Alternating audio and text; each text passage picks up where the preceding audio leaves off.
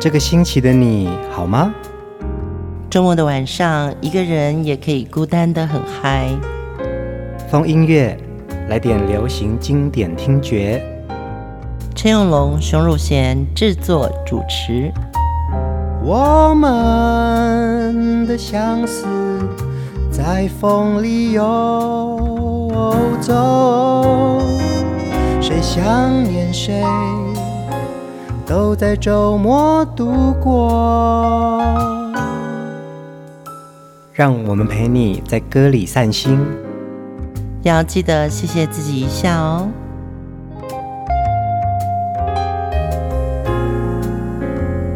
欢迎收听风音乐，我是陈永龙。嗨，我是熊汝贤。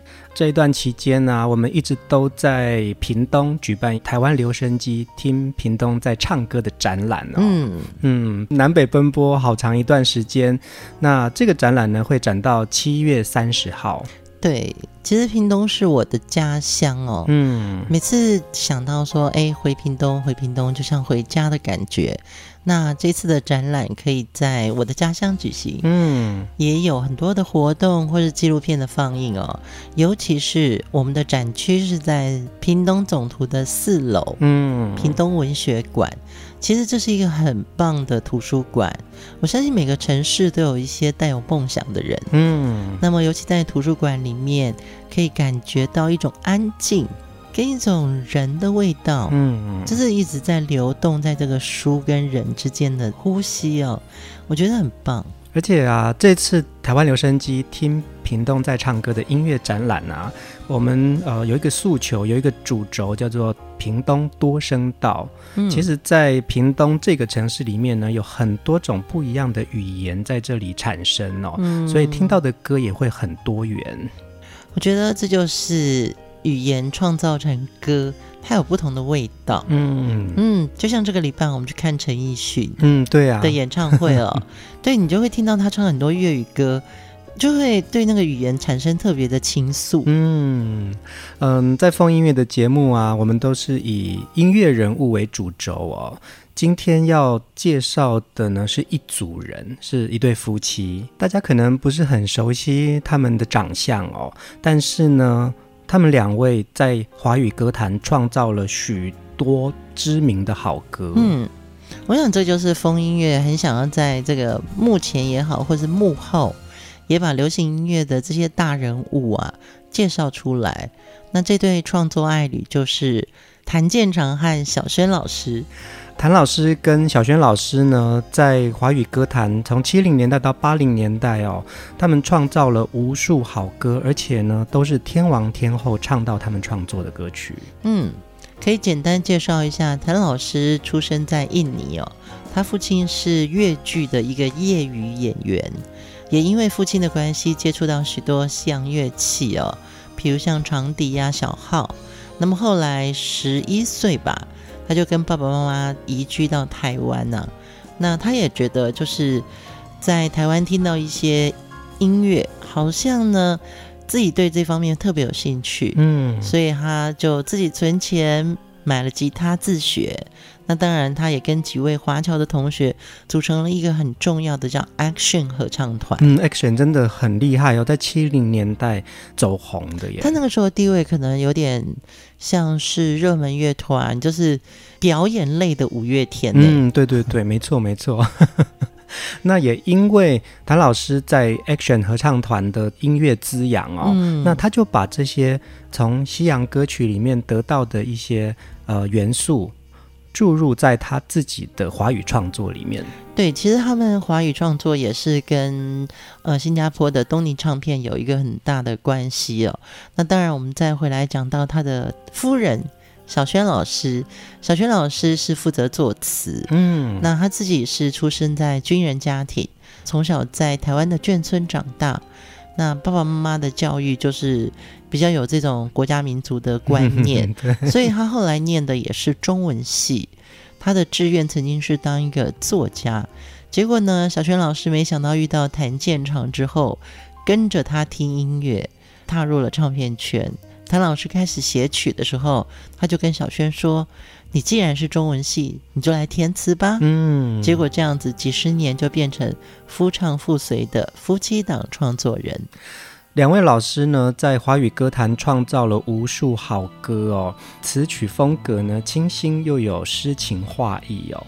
谭老师的这个音乐曲风又有一种洋派的味道，嗯，那跟小轩老师的词结合在一起，就变成是他们很独特的风格。讲了那么多，最重要的是，我们来听听看谭老师跟小轩老师的作品，这些歌你一定很熟悉。第一首歌，刘文正《三月里的小雨》。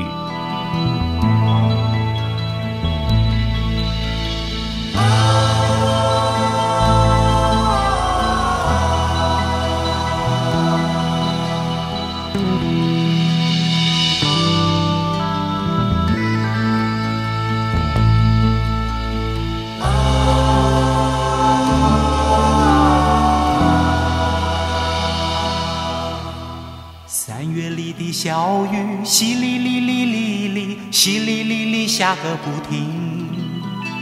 山谷里的小溪哗啦啦啦啦啦，哗啦啦啦流不停。小雨为谁飘？小溪为谁流？带着满怀的凄情。月里的小雨，淅沥沥沥，淅沥沥沥下个不停。山谷里的小溪，哗啦啦啦啦啦，哗啦啦啦流不停。小雨陪伴我，小溪听我诉，可知我满怀的寂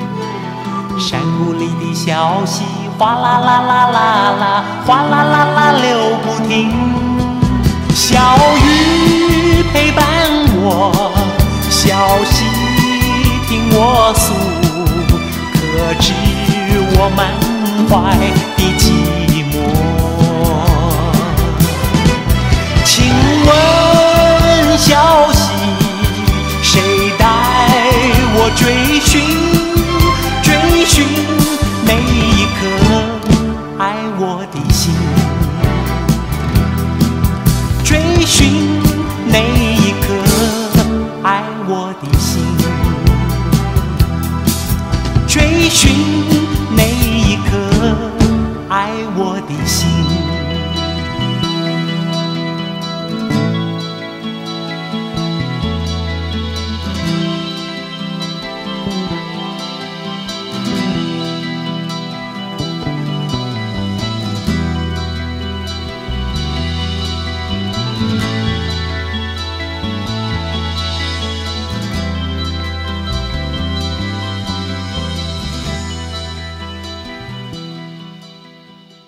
天王刘文正的知名代表作之一哦，嗯《三月里的小雨》这首歌呢，就是谭健常老师跟小轩老师的共同创作。当年也是因为刘文正是属于东尼机构旗下的合作艺人，在一九八零年代的时候，其实东尼机构不但出了很多唱片，他们也安排艺人去作秀，更邀请了谭健常跟小轩老师担任他们的。创作人和制作人，嗯，这首《三月里的小雨》呢，是收录在刘文正一九八一年的专辑哦，也是主打歌。而且呢，这首歌将风景跟心情共同谱成一首歌哦，嗯、这一直都是两位老师的创作特点哦。嗯，三月里的小雨呢，同样用小雨、小溪的这样子的画面的流动感，带动了有一种寂寞的声音，那个淅沥沥沥沥，哗啦啦啦啦，对。听歌的人来说，其实那个是很容易唱的，可是你那个意境也很容易跟着进去。对，但这两句背后有一个小故事哦。谭健常和小轩，因为他们两个是夫妻嘛，嗯，你知道夫妻写歌永远都会有一些摩擦嘛，争执。对，然后在我们以前访问两位老师的时候，他们就说：“哎呀，越吵越凶的歌哦，真的就越红。”嗯，三月里的小雨这首歌就是一个例子。小轩先写了一个歌词啊，嗯，然后谭老师又说，嗯，这样不行诶，因为那个时候刚好还是民歌的这个时期啊。他说我们现在写歌必须朗朗上口，嗯嗯嗯，他就把其中一段特别文艺的改成了淅沥沥沥沥，所以应该是说这一段是后来改的，嗯，前面可能小轩老师还写了一个非常的诗情画意的一个文字哦，对对对，然后小轩老师就说就这样改了，就改了。我真的傻眼，当时我们的女儿在念幼稚园，我说你是不是在教女儿唱儿歌啊？没想到，对呀，最有记忆点的就是淅沥沥沥沥，哗啦啦啦啦，哎，两个人吵得最凶的歌，其实是最红的歌哦。其实，在这个磨合当中。谭健常老师知道说音乐取向怎么样子可以让大众更接受。嗯，那小轩老师中文系毕业了，他很希望可以透过文字把这些画面铺陈的更美好一点。可是有的时候可能不上口哎。对，因为呢，其实当时在热门西洋乐团的时代啊，他们这些乐团都是照 Billboard 排行榜可能前十名的歌，嗯，在做表演嘛。对对对。比如说夜总会啊、餐厅啊、秀场啊。你会听到观众直接的掌声，对，就是这个旋律很 K，观众可能就很专心了。嗯，所以其实站在台上的人最清楚知道哪一段旋律最引人耳目。对对对，没错没错，对不对？所以呢，谭老师他可能就会觉得，其实你真的不要写那么难，因为看表演、听歌的人，他们在听的是情境，嗯，而不是文字而已。刘文正也因为《三月里的小雨》这首歌呢，造成了空前的轰动哦。小轩跟谭建常老师呢，也在华语歌坛开始陆续有非常多经典的好歌，都是天王天后演唱他们的歌哦，都是天王天后。接下来这首歌，天后黄莺莺演唱的《呢喃》。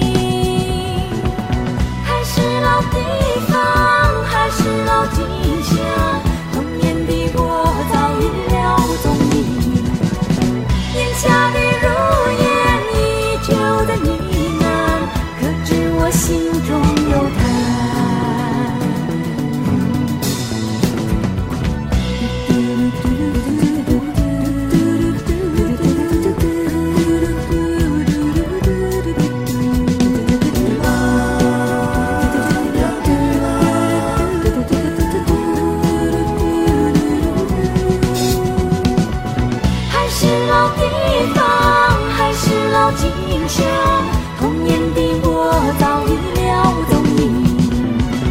眼下的如烟依旧的呢喃，可知我心中有叹。眼下的如烟依旧的呢喃，可知我心中有。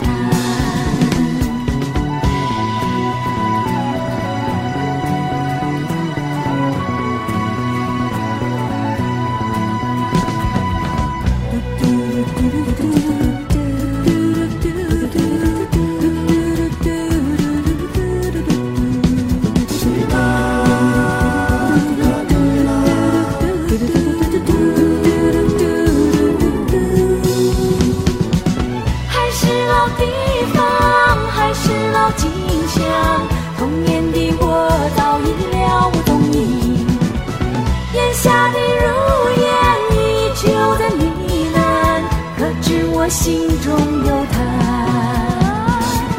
眼下的如烟依旧的呢喃，可知我心中有他？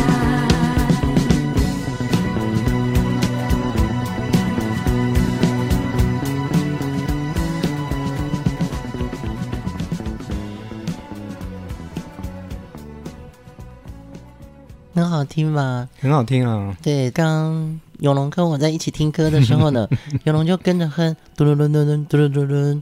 这个是很重要的合音呢。对，然后我就跟你说，我就跟你说，对，谭老师是贝斯手。哎，这个很重要。你有没有觉得说，贝斯在谭老师的创作里面是一个很重要的律动感？真的，对，大家可能听歌不会听到贝斯这个声音，因为它就是永远埋在后面嘛。嗯，但是它是一个很重要的基底，对不对？它是一个弹奏的节奏。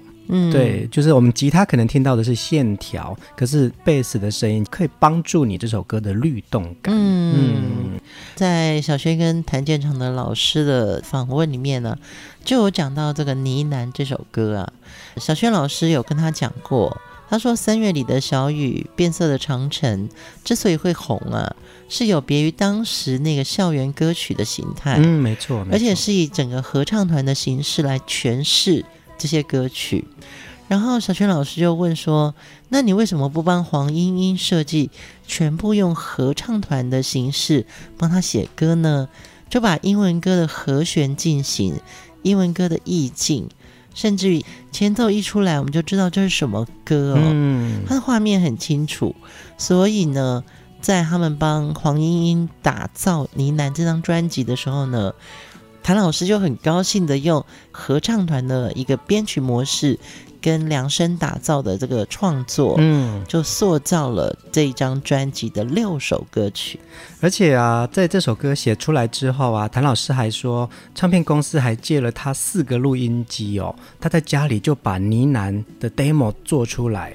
他自己一个人弄成了一个很完整的 demo，嗯、呃，唱片公司邀请黄莺莺来听这首歌，黄莺莺听了就很开心，说：“哎，英文歌耶！”他好开心，因为他本来就是唱英文歌的人嘛，对，对，对，对，他就直觉觉得说，他一定要抓住这首华语歌的感觉。我觉得这样子很棒的一种结合。我觉得那个就是一个很跨越的时代哦，那个时候的音乐人或者是歌者。他们都希望能够超越过去，嗯，但是呢，其实那是实验哦，对对对，对不对？西洋的曲风，然后华语的歌词，刚好这个制作人跟这个歌手都有西洋音乐的这个底子，嗯，那也都很喜欢这种 grooving 这种律动。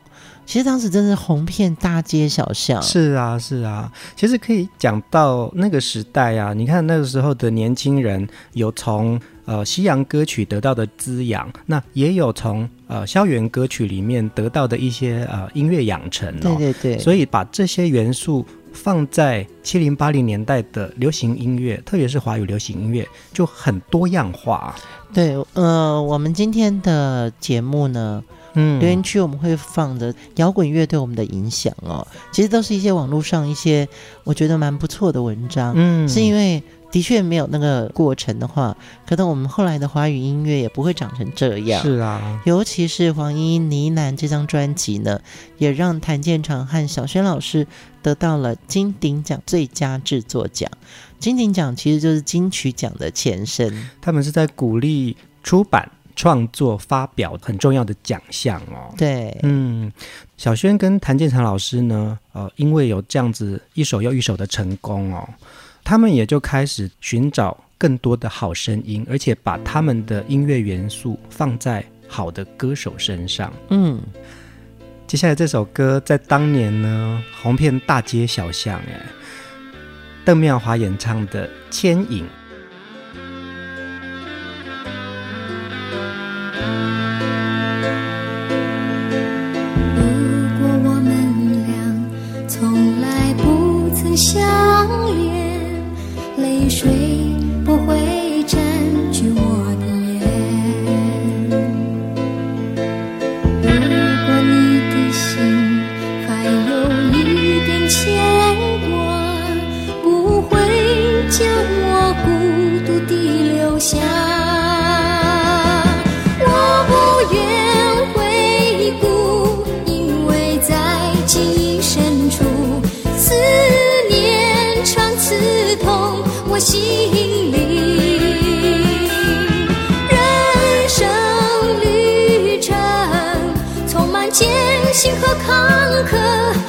suis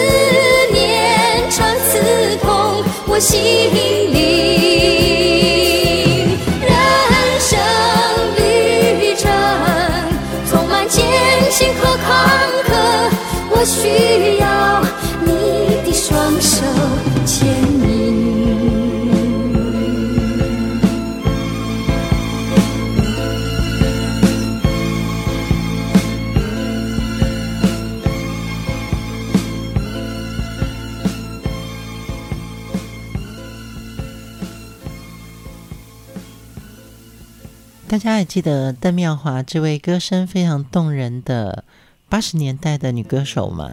一九八一年从新加坡跨海来到华语歌坛发展哦，在华语歌坛打响知名度的就是这首《牵引》。对，其实他在之前就有在新加坡出片，只是还没有那个时候还没有来到台湾发展。嗯，对。所以邓妙华当时以《牵引》在台湾首发之后呢，其实他就一炮而红了。那走红的程度呢，有点像是现在的孙燕姿哦。对对对，那他的《牵引》还被选为一九八二年呃十大歌曲的排行榜之首哦。不过由于常年受的是英文教育。邓妙华一直认为自己华语说的不够好，嗯，所以他对于《牵引》这首歌，他说后来很多朋友都唱 KTV 的时候会叫他唱这首歌，嗯哼哼，可他都好气哦，因为他觉得他的咬字咬得不好，嗯，对，可是其实我觉得这没有关系，你记不记得我们？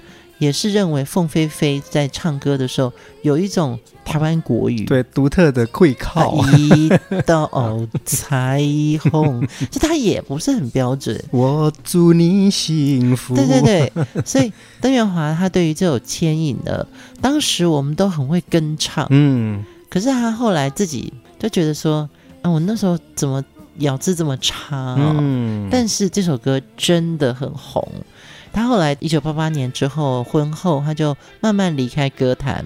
但是二零零二年的时候呢，邓妙华灌唱了李伟松老师为电视剧《河水山》写的主题曲，还得了当年新加坡红星大奖的最佳电视剧主题曲。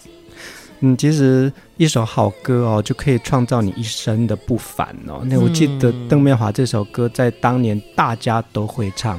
而且后来还有一首歌，他跟孙建平老师合唱的《素》也很好听哎。今天要讲谭健常跟小轩老师啊，其实歌坛的创作爱侣，就是创作情侣，有好多对哦。包含林秋离跟熊美玲，对，张宇十一郎，嗯，那么我们今天介绍的是谭健常和小轩哦，大家可以看到那个照片，这是我们当年在访问他们的时候拍的哦，你可以看到那个谭健常就是一个很 man 的，像是从摇滚乐团出来，长发的男，对对对，然后有点浪子感，但是呢，嗯、他其实个性是害羞的，嗯，那小轩真的就很有古典美。讲话的时候细细嫩嫩的，嗯，可是呢，小轩的自我介绍是说，其实他从小是像男孩子，嗯，就是他只跟男生可以对呛的，对，他反而不会演很秀气的女生。你会觉得这个歌坛的创作情侣啊，他们通常都是有一种互补效应，嗯，对。谭健常的他那个曲就很 man 很 Western style，对对对。可是小轩的词就很东方味，嗯。所以你会从这两个互补里面找到这首歌有一种很奇妙的升华，这就是我们今天要介绍他们很重要的一个关键因素哦，因为他们创造了太多的天王天后，而且这些歌陪伴我们非常的久。接下来呢？高明俊跟陈爱梅的这首对唱曲，也是他们两位写的，也是他们两位写的。谁说我不在乎？一封不该来的信，你又何必介意？昨天的你变得好模糊，真叫人坐不住。坐不住的是你的心，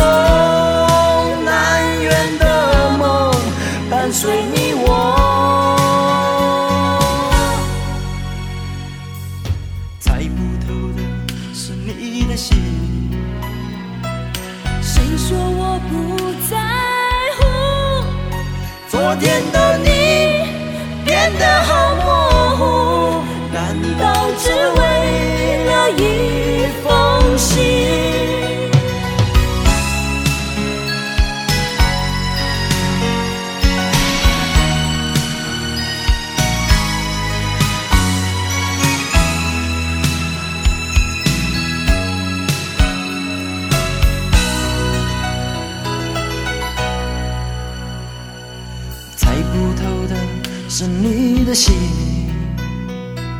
谁说我不在乎昨天的你变得好模糊难道只为了一封信为什么感情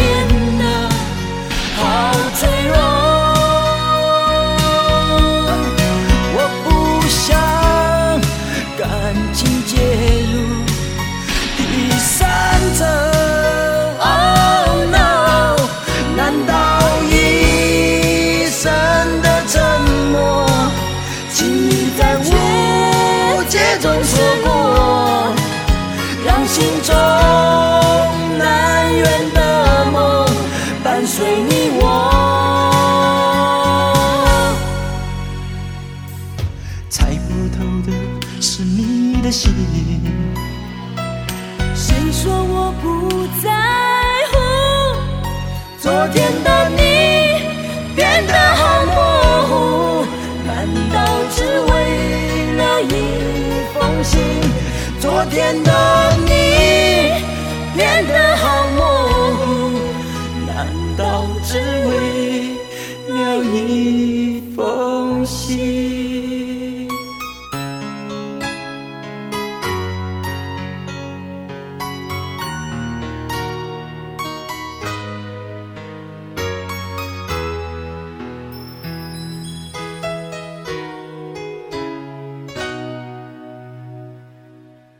明俊跟陈爱梅的《谁说我不在乎》哦，其实这首歌当时呢，捧红了歌，捧红了歌手，更捧红了一个天王巨星哎。嗯，一首歌。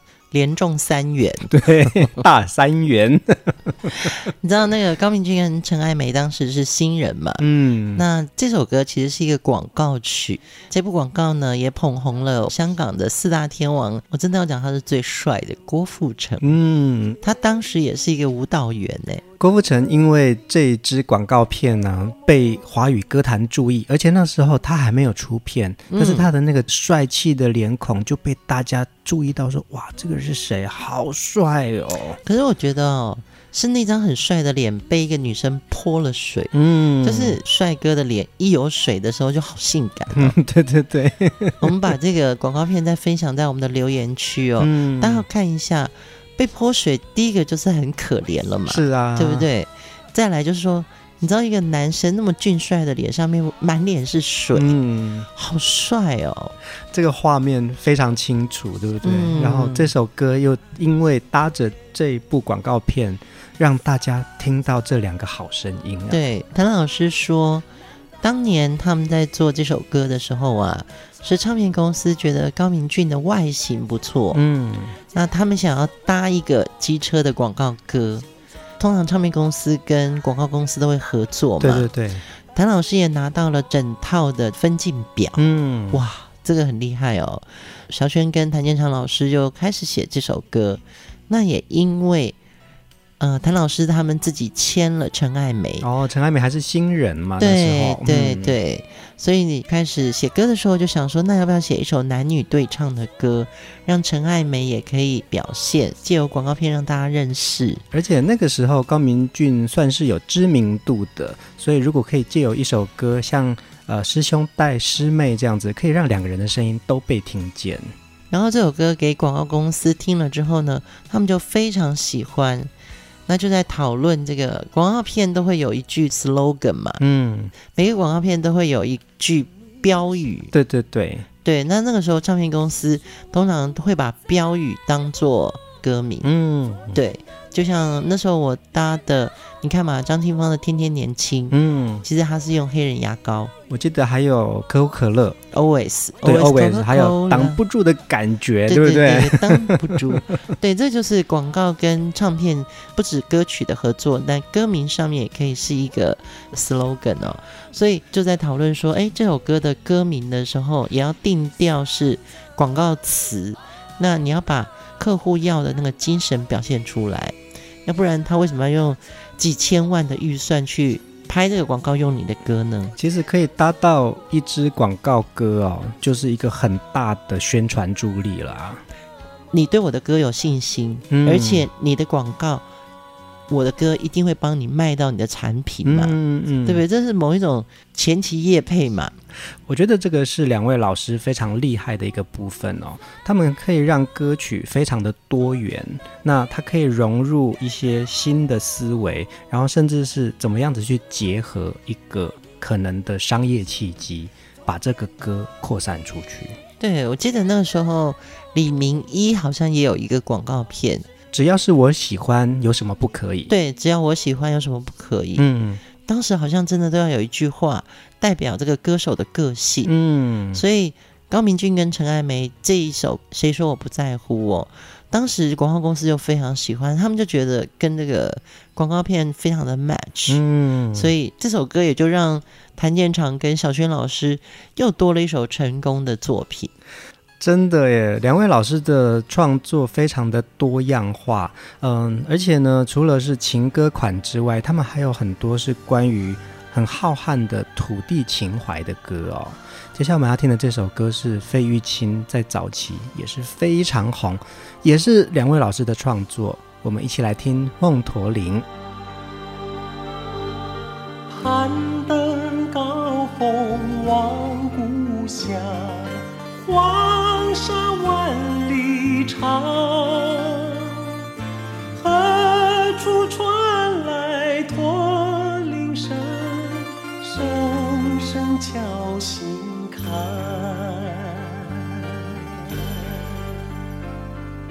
盼望踏上思念路，飞纵千里山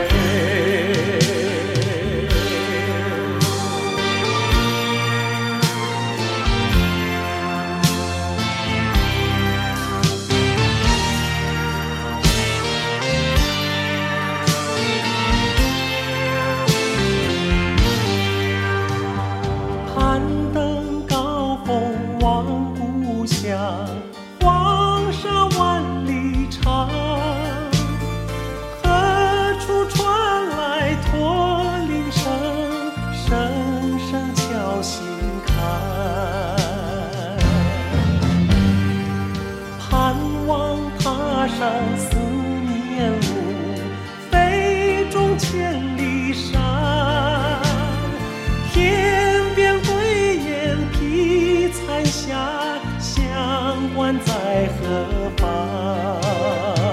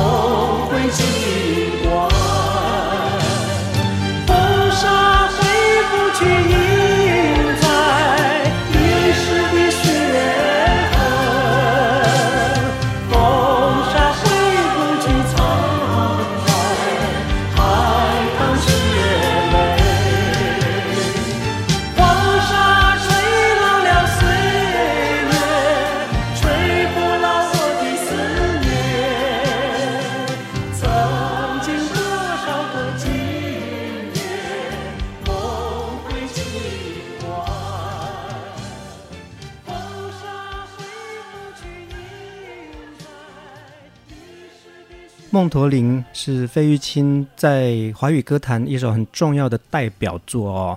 小轩老师的词其实有很多的故乡情怀哦，把很浩瀚的土地的风情都放在一首歌里了。嗯，他自己也说啊。那个时候的流行音乐比较缺乏这种中国风的歌曲，嗯，那当然我们那个时代接受到的教育，我们还要背那个黄河流域经过哪些城市，对 对对，对，尤其是中文系的人，他可能对于乡国故土的一个画面，他更有一个文字酝酿嘛，嗯哼哼，所以这首歌的词曲真的，我一直到现在听我都还会蛮感动的，因为是一个很棒的诗作。也很棒的文章，它只是被酿成了一首歌曲。其实费玉清在华语歌坛也留下无数的经典代表作。他从七零年代一直到呃封麦之前的前几年啊，他有很多经典的作品。那《梦驼铃》呢？呃，透过小轩跟谭建长老师的创作，有一个西洋音乐的底子，但中国风的文字，嗯，对，真是造成经典。对，因为有一些字完全不是流行音乐里面可以出得来的词哦，比如说“飞纵千里山，天边归雁披残霞”。嗯，对，这完全是唐诗宋词里面已经是很深刻的一个文学字眼的。嗯，对，黄沙吹老了岁月，吹不老我的思念。曾经多少个今夜。梦回秦关，他是已经把这个历史揉进去一首歌里面，把那个山河也带进来了。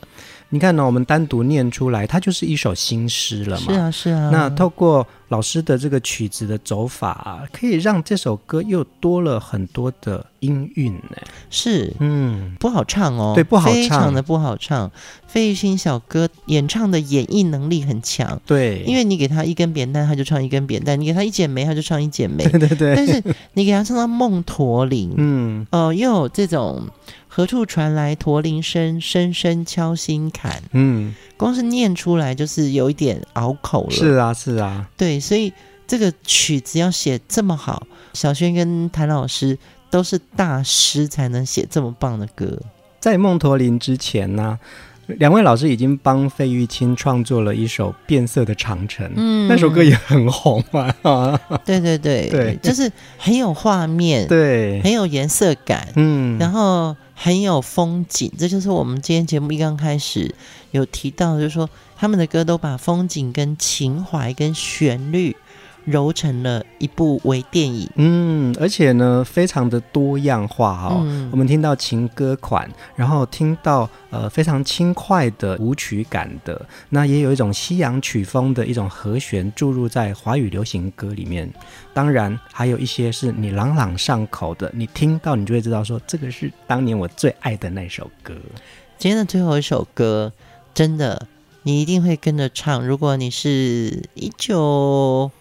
五零、六零、七零、八零、九零，我还没有出生的时候，这首歌很红。这个人最近更红。我们来听费翔的《榴莲》这首歌呢，一推出就在台港新马印尼同时成为冠军的歌曲哦，而且它蝉联排行榜冠军有长达半年，然后也被评为是年度十大专辑之首哦。小轩跟谭建常老师的创作啊，真的会让家听了流连忘返呢。嗯，今天我们就在这首《榴莲》先跟大家说晚安，下一集我们要继续来听两位老师的好歌。大家晚安。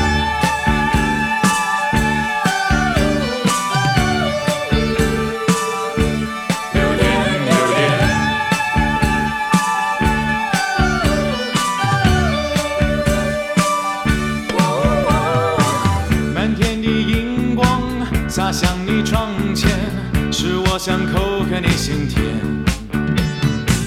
整夜我留恋在你的窗前，等候你掀起纱帘。